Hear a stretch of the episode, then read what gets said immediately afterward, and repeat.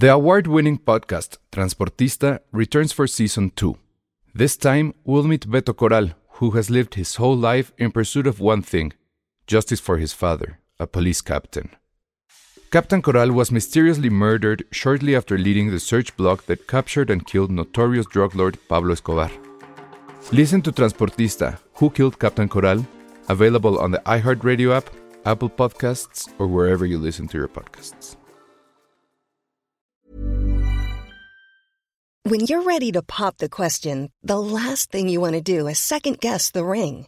At Bluenile.com, you can design a one of a kind ring with the ease and convenience of shopping online. Choose your diamond and setting. When you find the one, you'll get it delivered right to your door. Go to Bluenile.com and use promo code LISTEN to get $50 off your purchase of $500 or more. That's code LISTEN at Bluenile.com for $50 off your purchase. Bluenile.com code LISTEN. Escuchas. Escuchas un podcast de Dixo. Escuchas a Dos tipos de cuidado. Dos tipos de cuidado. Con Arturo Aguilar y El Salón Rojo. Por Dixo. La productora de podcast más importante en habla hispana. Hola, ¿cómo están? Bienvenidos a esto que es Dos tipos de cuidado, el podcast de cine al cual el tipo de cambio le viene sin cuidado. La verdad es que sí. Porque pues nosotros no vamos a Estados Unidos, no, compramos cosas. No pedimos por Amazon, jamás. Exacto, ¿Películas? Nunca, ¿Pedir nunca. ¿Qué es eso? Ah, ¿qué, no, libros? no, no. Aquí lo mexicano, lo nuestro. No, pero a ver, ya hablando en serio, está con nosotros obviamente Arturo Aguilar. ¿Cómo están? Y este, tú te vas a ir al. Sí, te vas a ir a Chicago, ¿no? O- o- no, no, ahora no, voy a Toronto. Vas a Toronto. Señor Alejandro Alemán, Ah, este, sí, sí, sí. voy a Toronto y afortunadamente revisé y el asunto es que el dólar canadiense también perdió un 20% en estos meses. No en la cambio fue igual que al mexicano, entonces no sufriré tanto Oye, esa está muy bueno Pero eso. aún así, sí, está pues jodidón entonces el asunto. Te, te voy a pedir fayucas de Canadá. De Canadá sí se puede, exacto. Ahí Ah, han sufrido lo mismo que, nosotros. Yo pensé que te ibas a ir otra vez a la maratón. No, no, no. no que este ya viene, ¿no? La de. Chicago es. En octubre, días de octubre. Ok. sí. Y, eh, y este. Y entonces Canadá es cuando. Eh, del 10 al 19 de septiembre. Ok, Ya. vamos a esperar reportes desde allá. Sí, sí, sí. Porque este. Bueno, ya vimos la lista de, de- de cosas que se van a poder ver allá. Y la verdad sí está muy impresionante. Sí. A ver si algo de eso se puede liquear al Festival de Morelia, ojalá. Hay muchos planes, ¿eh? Por lo visto Ajá. es parte importante de la programación. Va a llegar a Morelia. También de lo que estuvo en Cannes a- a- en mayo de este año. Va a llegar también a- al Festival de Morelia. Y probablemente Los Cabos recupere otra parte del Festival de Toronto para, para noviembre. Pero sí, a- al final el Festival de Toronto, a diferencia de otros festivales que son, creo, un poco todavía más clavados en su parte artística, Berlín, Cannes, en lo que proponen con los directores, esta es la puerta de entrada para la temporada de nominaciones de Hollywood. Sirve como esa estreno de todo lo que vaya a ser nominable. Probablemente esté en Toronto o se estrene en las siguientes semanas porque son los meses en Estados Unidos, octubre, noviembre, diciembre, en los que se empiezan a construir esas campañas para el Oscar del próximo año. Entonces ahí estaremos contando a ver qué, Sí. qué tal nos toca ver. Y, y sí esperamos que, que haga. Vamos a ver cómo le hacemos para tener eh, parte del Festival de Toronto Sí. aquí en Dos Tipos de Cuidado en Dixo. Y bueno, Ustedes pues, no se preocupen. muy bien. A ver cómo. Acá no nos van a interrumpir como Donald Trump a Jorge Ramos Sí, y esas cosas. sí. Nos vamos a revelar. Muy bien, bueno, pues vámonos a, la- a- a los estrenos. Nada más rápido, platicar, pues bueno, pues supongo que hay que decirlo. Este, evidentemente, como era de esperarse, eh, un gallo con muchos huevos fue el número uno en Se la robó la taquilla.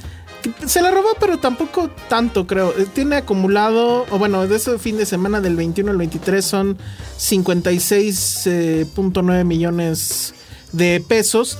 Estaba platicando con gente que estaba más o menos cerca del- de, de este asunto y lo que me decían es que en realidad necesitaban eh, que fueran por lo menos 70 para entonces ya decir que efectivamente había sido negocio y que había sido No, negocio recuperación. sí es. Pues ellos según No. dicen que fue apenas este como que salir tablas. Entonces no sé cuánto costó la tanto. tanto. Pues quién sabe. So- Son además una película que se llevó su tiempo, ¿eh? O sea, Sí. entre la sí. anterior y esta pues hay mucho. No la fui a ver, no planeo verla, a lo mejor si me la ponen en un camión ahora a Morelia. Estoy pues, tal esperando vez. enfermarme. Exactamente. Y, y bueno, pero pues, o sea, en, en general creo que obviamente pues, se lleva la taquilla. Yo supongo va a estar ahí no le veo en el horizonte. Bueno, tal vez este Superman haciendo la de agente secreto la próxima semana con Cipoll. Pero tampoco Pero- va a salir con tantas copias, con entonces no le va a robar. Entonces, bueno, pues espacio. ahí yo creo que se va a quedar un rato. Y lo que sí me sorprendió, y ya no me acuerdo si la comentamos, es la de Enredos en Broadway, que es la nueva película de Peter Bogdanovich. Ah, sí. Este, que se quedó en número 9, digo, con unos muy eh, pues tristes tres y medio millones de pesos. Que bueno, entró al top 10, Pues sí, ¿eh? pero pues con eso no te compras ni una casa en un lugar así muy acá, ¿no? Pero bueno. a menos de que Entonces, tengas pues, crédito de político. Ah, bueno, sí. este si es casa entonces sí, higa, entonces hombre, seguramente esos tres millones y medio Te alcanza alcanzan para para, mucho. así. Para mucho. Pues sí, te digo que aquel será culpable de lo que sea, pero de, de- de- encontrar buenas ofertas, no. Ah, no. En fin, entonces, bueno, vámonos a los estrenos. ¿Con qué empezamos? ¿Empezamos con cine o empezamos con streaming?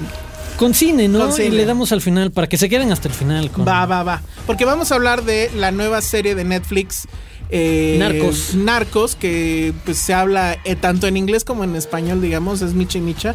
Y que la verdad, eh, bueno, creo que aquí sí estamos de acuerdo. A mí me sorprendió muchísimo. Pero bueno, vamos a dejarla al final para que escuchen todo el podcast. Y vamos a empezar, digamos, con el estreno taquillero, que seguramente yo creo que sí va a. a- le va a ir muy bien. Los 33, que según yo. Es este, pues como de esos milagros de la globalización. Sí. Es historia chilena, protagonista español. Este. No, protagonistas multi-internacionales. Bueno, digamos que ajá. Banderas es el que lleva Y un poco Juliette la Binoche ahí. Juliette Binoche vendiendo empanadas. Sí, que, hijo, cobrando para la casa. Hijo. Si Robert De Niro hacía Rock and Bullwinkle. Puta, no, ya de plano en ese nivel. Es que Yo en serio sí es muy, en ese video, es bueno. muy triste. Vamos a contarlo. Sí. O sea, es, es de hecho la escena con la que abre. Abre, eh, eh, abre pues en algún lugar cercano a la mina, la verdad, perdón por no saberme la geografía de Chile. Y sale a cuadro Juliette Binoche, que de repente yo no sabía que ella estaba ahí. Entonces de repente dices, sí es ella, no es ella porque está hablando que es que en español. Y empieza a gritar en español, empanadas ricas, empanadas. y yo así de no. Y entonces rápido así por tu mente pasa toda su filmografía, este, Sí. tres colores, no sé, así tantas. Y dices, ¿cómo es que llegó aquí? Pero sí. Entonces Pero lo está, que dijiste es la magia de la globalización de, globalización, ese tipo bueno, de proyectos, porque, claro, al dinero final. gringo. Esto, exacto, este es el proyecto Hollywood del tipo de noticia global que todo mundo escuchó y todo mundo en su momento lo platicamos seguramente hace años. El, esto va a ser una película. Y este es el tipo de película Hollywood que se va a estrenar en todo el mundo, que es políticamente correcta, que es ligera, que pone a todos como héroes, que no hay villanos, no hay una mirada cruda ni de asomo al asunto de quiénes realmente eran los responsables administrativos, eh, oficiales, estatales, de gobierno detrás de la catástrofe de esta mina en Chile. Pero exacto, se queda en eso, en este terreno de eh, motivacional, aspiracional, hacia Pero ahí- Hallmark ahí, yo tengo, Channel. ahí yo tengo, sí, pues sí, sí, eso sí es cierto. Esa es una película Hallmark Channel dirigida nada más para terminar Ah, con sí, la idea global del- Regan. del- del- de la globalización. Este, Patricia Regan, que es directora mexicana, que básicamente ha dirigido, pues casi casi telenovelas en, en el cine. Creo que la más exitosa fue esta de La misma luna con eh, Derbez, creo que salía ahí. Sí. Y esta mujer que repite también aquí, que ahorita se me olvidó su nombre, pero ahorita me acuerdo. Y el tema es, ok, es una película Hallmark Channel. Pero el tema también es que los hechos en sí fueron bastante, bastante de novela Exacto, increíbles. es que por eso no puede es ser otra difícil cosa. reprocharle eso, ¿no? O sea, Ah, no, creo, exacto. creo que la Eso tiene película, que serlo, creo que sí. la película se plantea así ser un dramón, porque aquello fue un dramón que, que raya en lo increíble. Claro. O sea, para quien no sepa la historia, están estos 33 mineros. Donde además se cumplen todas las reglas del, del- del cine de desastres clásico de los 70 ¿no? O sea, eh, clichés como por ejemplo, hay uno que era su último día. Sí, hay sí. otro que no tenía que estar ahí, pero que como no le hacía falta lana, pidió que le dieran chance de trabajar ese día. Hay otro que era, creo, su primer día, que es el famoso boliviano, que es de Sí. Tenoch, que también está ahí otro mexicano. Este, y así, ¿no? Hay varios este, personajes que en el, en el cine de, de desastres de los 70 siempre pasaba algo similar, ¿no? Y, y luego, e- e- es, bueno, pues quedan atrapados y pues sí, efectivamente, incluso ellos lo dicen. ¿Quién va a rescatar a 33 monos? ¿No? A 33 Trabajadores, mineros, exacto. Mineros, Sí. pobres, de una empresa además, pues que se nota que es súper ojete, o sea, En- no ah, tenían claro. la seguridad, etcétera. En un país tercermundista como el nuestro, exacto, la prioridad es... Y pensemos en las catástrofes, que- las tragedias que han ocurrido en minas aquí en México. No, bueno, ¿no? Es por ahí eh, está el de guiño, conchos y, y demás. Entonces, bueno, ahí esa efectivamente es una parte donde yo digo, bueno, me queda de ver mucho la película porque pareciera que alguien, ni siquiera el presidente en ese momento, que se me olvidó checar el dato porque no sé quién es el presidente, eh, pero a ver, incluso ahorita si Sí, por, a ver, por el cast este lo, lo, lo dilucidamos. Pero el chiste es que un funcionario cercano al presidente se entera de la noticia y le dice, oiga, yo que usted, pues sí me iba a echar un ojo porque esto puede volverse un escándalo. Y entonces, bueno, pues ya va. Y básicamente pareciera que si no es por ese El presidente funcionario- Piñera. Ah, ahí está. Que de hecho estuvo en la premier de la película en Sí. Chile y todo el rollo. Eh, entonces, si no es por este eh, pues funcionario del gobierno, que no era el presidente, eh, si no va él y se le ocurre decir, "Ah, tenemos que ir a ver qué pasa porque se nos puede explotar aquí y es un asunto de humanidad, etcétera, no los rescatan, ¿no? No. Esa parte, yo no sé qué tan Exacto. cierta. Yo estuve sea. leyendo, a- afortunadamente a través de un par de colegas en Chile, el Ah, asunto mira, y bien. precisamente se asomaban eso es el de eso no sucedió. No hay realmente una señalización de lo que pasó a nivel de responsabilidades de quién dijo en qué momento el estado real de las minas, lo que tenían que hacer y lo del rescate. Pero luego no entonces, ¿quién organizó cual. todo? Porque definitivamente, y ahí creo que sí la película, digo, seguramente no es exacta científicamente, pero sí te da una idea clara Sí. y suena lógico, ¿no? Te dicen, bueno, ok, suponte que sí, sé dónde están primero, y luego que voy a empezar a acabar, pues no suena lógico que la cosa esa se va a ir derechito, Sí. o sea, se va a ir chueco. Que también la solución es tonta, ¿no? O sea, bueno, ¿y por qué no se hacen tantito a la derecha y entonces ya o a la izquierda? Pero bueno, la verdad es que dentro de todo, a mí me parece que funciona. Y, o sea, es lo, lo que quiere hacer la película es eso, quiere Sí. ser un melodrama, lo hace bien. Eh, tiene a lo mejor unos momentos demasiado álgidos, como por ahí un interludio musical con este sí. una canción original de Mercedes Sosa que se me olvida cómo se llama ahorita. Este, las actuaciones, pues bueno, pues están en el tono. Creo que ellos están muy bien. Y por lo menos hay una escena por ahí que tiene que ver con, digamos, la última escena de ellos, donde ya están desvariando, etcétera, que me parece que lo resuelve muy bien y hace un nodo hacia el final de la cinta, donde, pues, evidentemente, y no hace spoiler, pues los 33 van a estar eh, reencontrados en unas tomas, pues, actuales, donde están en la playa, haciendo el símil de nuevo de, de la, de la última escena. Yo, la verdad, no me sentí engañado, o sea, como que sabiendo los ingredientes y sabiendo la historia, pues sabes que te puedes encontrar con eso, pero sí te quedas con hambre. Ajá. En el sentido de, me hubiera gustado saber realmente, políticamente sobre todo, y el Sí. Disney atrás, qué fue realmente lo que pasó. No, me quedo exactamente en el mismo lugar. Había historia, carne para más, investigación, etcétera, pero la intención de la película es centrarse mucho en, en el fenómeno que todos vimos a distancia y que obviamente era una telenovela. El, ¿Los van a rescatar o no? ¿Se podrá o no? ¿Tendrán las capacidades o no? Se queda en esa línea y es congruente porque esa es la apuesta. O sea, se trata de una película que no, no busca hacer algo más. Busca entretener, moverte el corazoncito en Sí, esa es, zona. es muy tangencial. Por ejemplo, el, eh, sí menciona, por ejemplo, la parte donde intentan comercializar todo el tema. El, el asunto de. Es que en serio, se va complicando. Parece efectivamente una cinta de aventuras. De estas donde ya la libraste y viene otra cosa y viene otra cosa. Lo mismo. O sea, ya no se las queremos quemar mucho para quien no conozca la historia. Pero bueno, a mí me parece que está bien para fin de semana, palomazo. Exacto. Este, incluso seguramente familiar, las abuelitas van a llorar, etcétera. Pero pues este, hasta ahí, ¿no?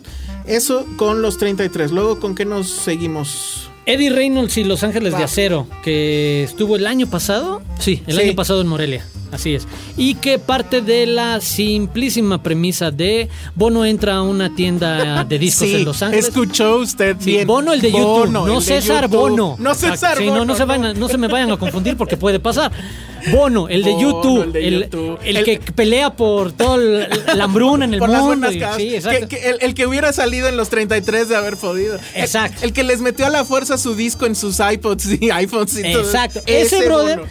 entra a una tienda de discos, escucha un, un LP y se encuentra con una canción que se llama Cheve en la fiesta, Ah, la sí, sí. cual quiere samplear para convertirla en su próximo tema. Reconozco que el título de la canción era muy bueno. Sí. Chévere en la fiesta. Y entonces trata de eh, la búsqueda, ahora sí, de los autores de esta canción, un grupo que en los 70 estuvo unido, ahora se dedican a cantar en bodas, otros están retirados y demás. Que bueno, y ya el son cantante veteranos. principal, exacto, es Damián Alcázar, y se mueve en este tono de comedia de qué va a pasar cuando estos, este grupo de ex rockeros ahora convertidos en cantantes de bodas, descubran que tienen la oportunidad de hacer este negocio millonario o de poner su música de nuevo, de que se vuelvan de nuevo famosos a través de este guiño eh, de YouTube.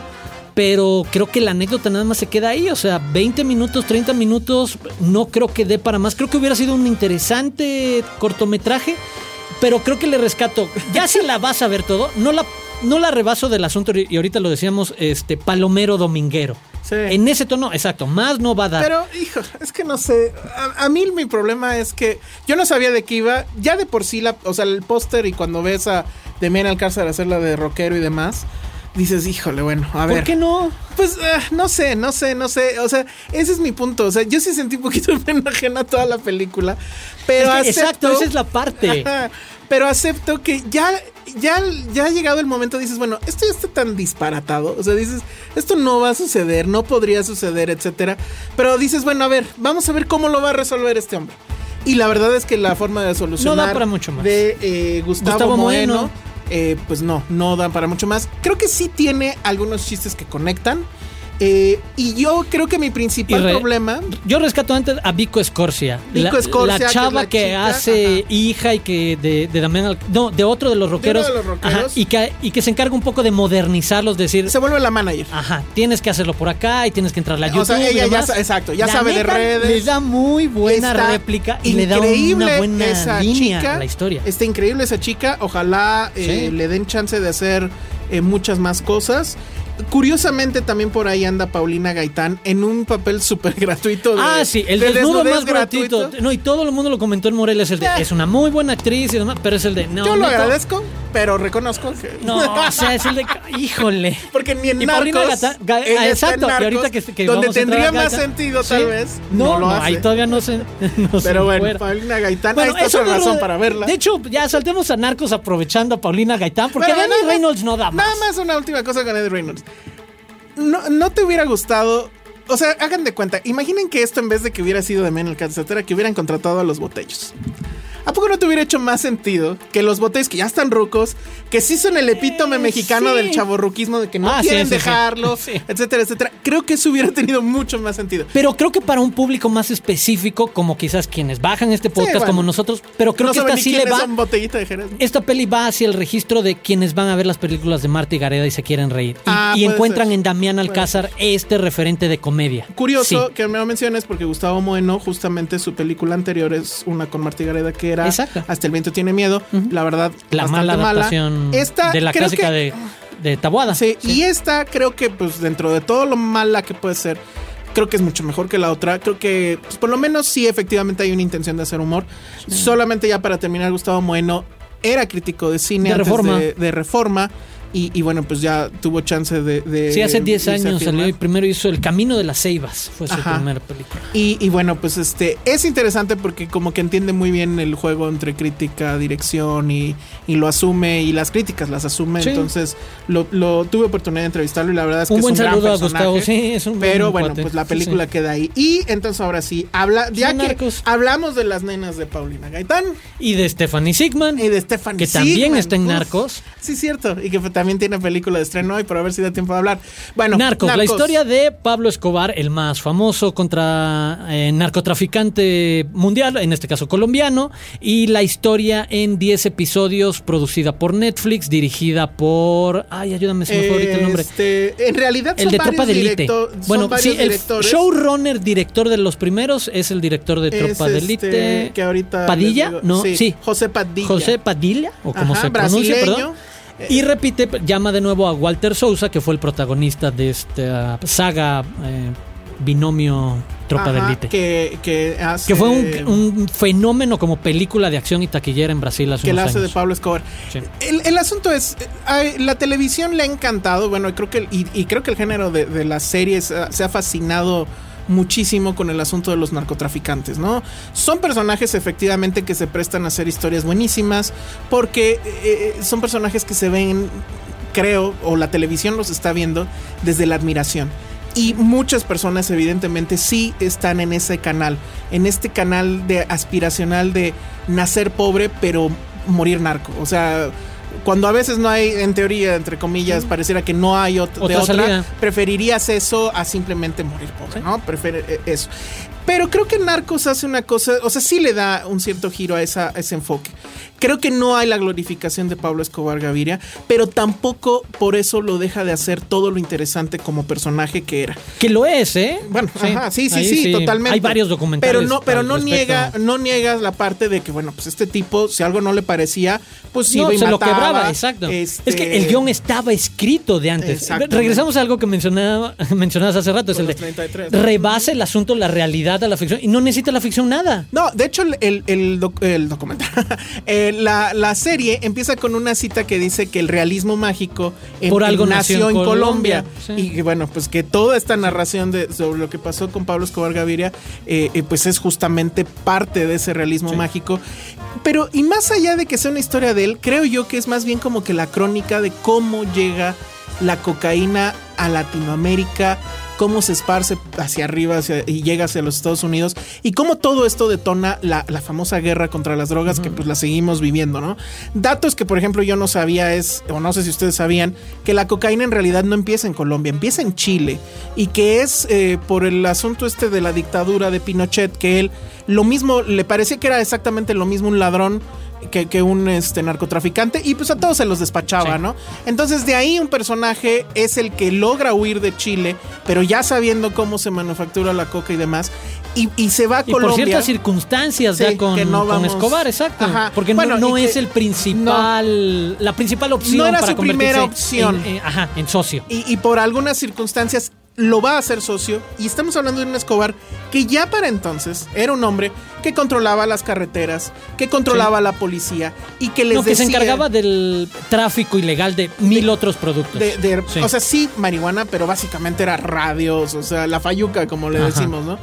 Y, y que él le decía a- al. Bueno, hay una escena donde le dice a unos militares que pues no quieren dejarlo pasar o que quieren hacer su deber. Dice, a ver, ustedes están hablando, mi nombre es Pablo Escobar Gaviria y yo voy a ser presidente de la República de Colombia.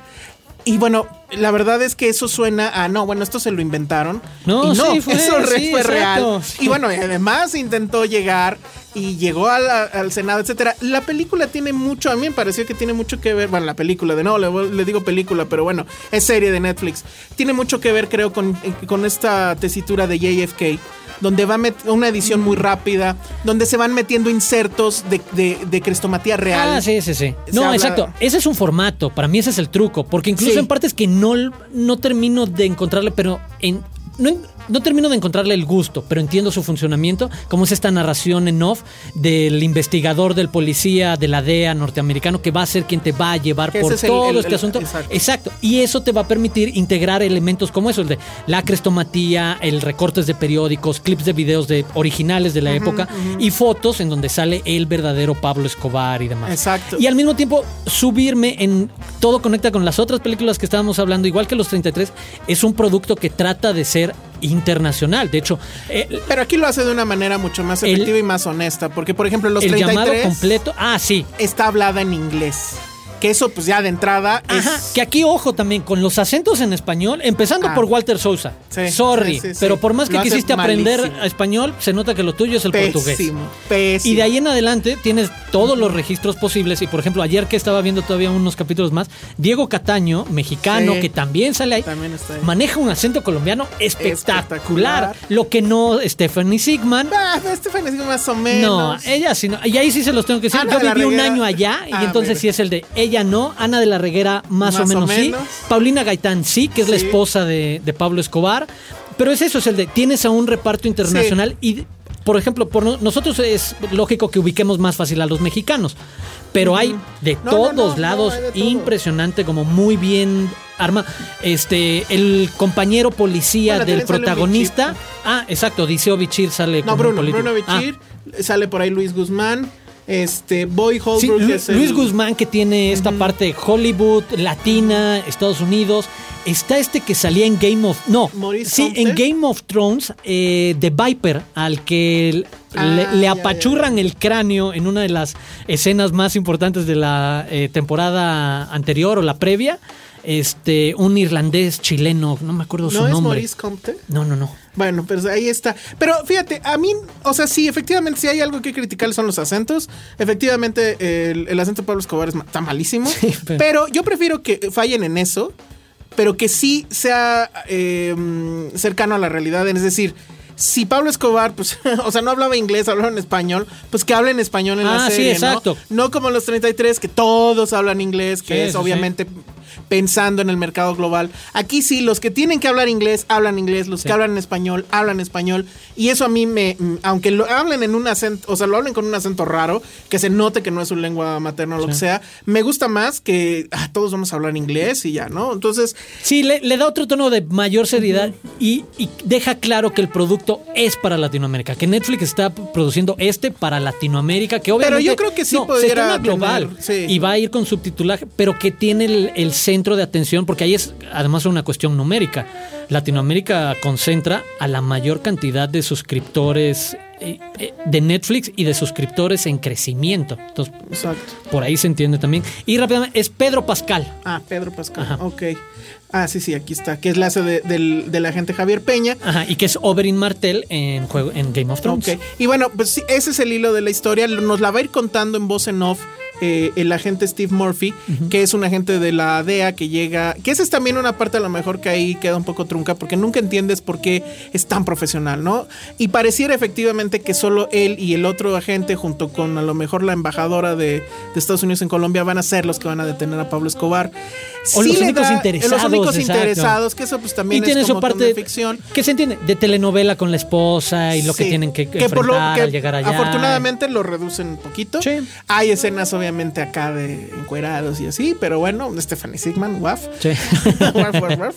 Y este, pero y también tiene esa parte donde no he terminado de verla, tú ya la No, terminaste. no, no, yo también me bueno, faltan pero donde sí le da un llegue a Estados Unidos, ¿no? Por Ah, ejemplo, sí, dicen sí, en alguna parte, Reagan no podía aceptar que estuviera pasando eso en Colombia, pero no se sabe por qué. Si porque eh, realmente no le gustaba que las drogas estuvieran llegando a Estados Unidos o porque no le estaban dando la parte Una tajada, una tajada claro. del gran, gran, gran negocio. Y estamos hablando en serio de cosas increíbles que incluso rayan con el Breaking Bad sismo. Sí. Como por ejemplo, que el tipo ya tenía tanto dinero y no podía lavarlo todo. No, que de tenían plano lo que empezó a enterrarlo. enterrarlo. Sí, sí, sí. No, Y empezaron a, a regalarlos. Eso sí fue Empezaban a muy. regalarlo. Es que ahí es el nacimiento del fenómeno que tú platicabas ahora y que, y que lo vemos entonces.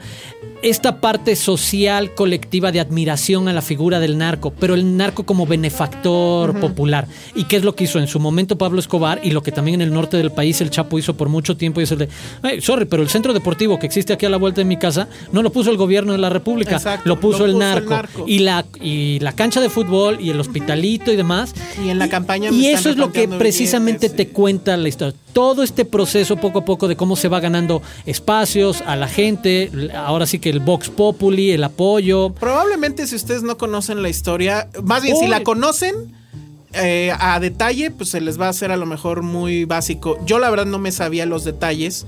Y sí me pasó mucho este fenómeno de que cosas que veía las iba a buscar luego, luego a Sí. Wikipedia para ver si eran ciertas, porque en Sí. serio son increíbles. Hay muchos que son muy, muy, muy increíbles. Véanla, la, Sí. empieza eh, El este 28 viernes. este mañana. este- ah, hoy, bueno, más bien ahora que lo están ya la escuchando. pueden ver en, en Netflix, están los 10 capítulos. Lo que me, no me queda claro, pero supongo por cómo va el ritmo de la historia es que van a ser solamente esos capítulos. Y supongo también que el nombre, Narcos, pues es por una parte justamente el tema de no glorificar a Pablo Escobar. O sea, la serie no se llama Pablo Escobar. Y por otro lado, probablemente, no sé, este, después le vayan, se vayan a seguir con algún Con otro, otro, cartel sí. o con otros carteles. Estaría bueno. La verdad, Que, muy que bien. así fuera cada temporada sería muy Estaría interesante muy ejercicio. Y, y José Padilla, que es el que dirige los dos primeros, insistimos, Tropa de Sí. Y Robocop, que a mí sí me gustó. Sí. Este pone muy bien el tono. Este, lo, lo mismo que pasó con House of Cards, que los dos primeros los dirigía, o tres primeros David los dirigía Fincher. David Fincher, Sí. y que ponía el tono de la serie y ya los demás se seguían. Lo hace muy bien. El primer capítulo creo que es el que más me ha gustado. Te quedas enganchadísimo. Es básicamente una Es que te hace un gran resumen media. de- exacto. Lo hace muy, muy bien. Exacto. A mí me gusta porque eso, porque te puedes acercar sin importar qué tanto sabes o no del asunto. Para mí el primer capítulo, habiendo vivido allá y que eh, leí, me acerqué, me funcionó como un súper increíble tráiler. Te Sí. resume un poco como Sí, la entrada, sí. pero es el de, uy, ya sé que, uy, ya vi que le vas a rascar a partes exacto. Sí, te, te da ese sentimiento de no jueguen, qué buena película estoy viendo y estás viendo una serie, ¿no? Sí, sí, sí. Pero bueno, pues ahí está, Narcos en Netflix. Chéquenla, y en verdad. ya no sé si queda tiempo para. No, nos despedimos la otra semana. Nos despedimos y vamos a hablar la otra semana de lo que queda pendiente, que es Princesa eh, de Mónaco, Wolfpack y pues, los estrenos que vienen la semana Sí. que entra, que el estreno fuerte es Agentes de Cipoll. Ajá, Manto Acuífero, la Manto nueva película Acuífero. de Michael Rowe, La Oveja Sean, una animación, Alicia en el País de María con Bárbara Mori. Ya, ahí les pues, a- platicaremos. a- y el tour de ahí cine va. francés. El tour de cine francés, sí, ojalá nos dé chance de Mientras ver tanto, ustedes sigan bajando el podcast, recomiéndenlo Por a la gente que les cae bien, a las que les cae mal también, así como háganos la sufrir. maldad. Exacto. Y, este, Y muchas gracias por acompañarnos. iTunes. Muchas gracias por Y acompañarnos. nos pueden seguir, obviamente, en Arroba el Salón Rojo y en. arroba Aguilar Arturo. Nos escuchamos la próxima semana. Gracias. Bye. Adiós.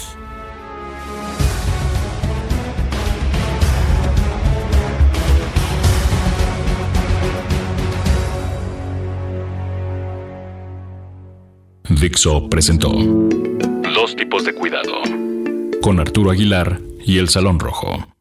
El diseño de audio de esta producción estuvo a cargo de Carlos Ruiz.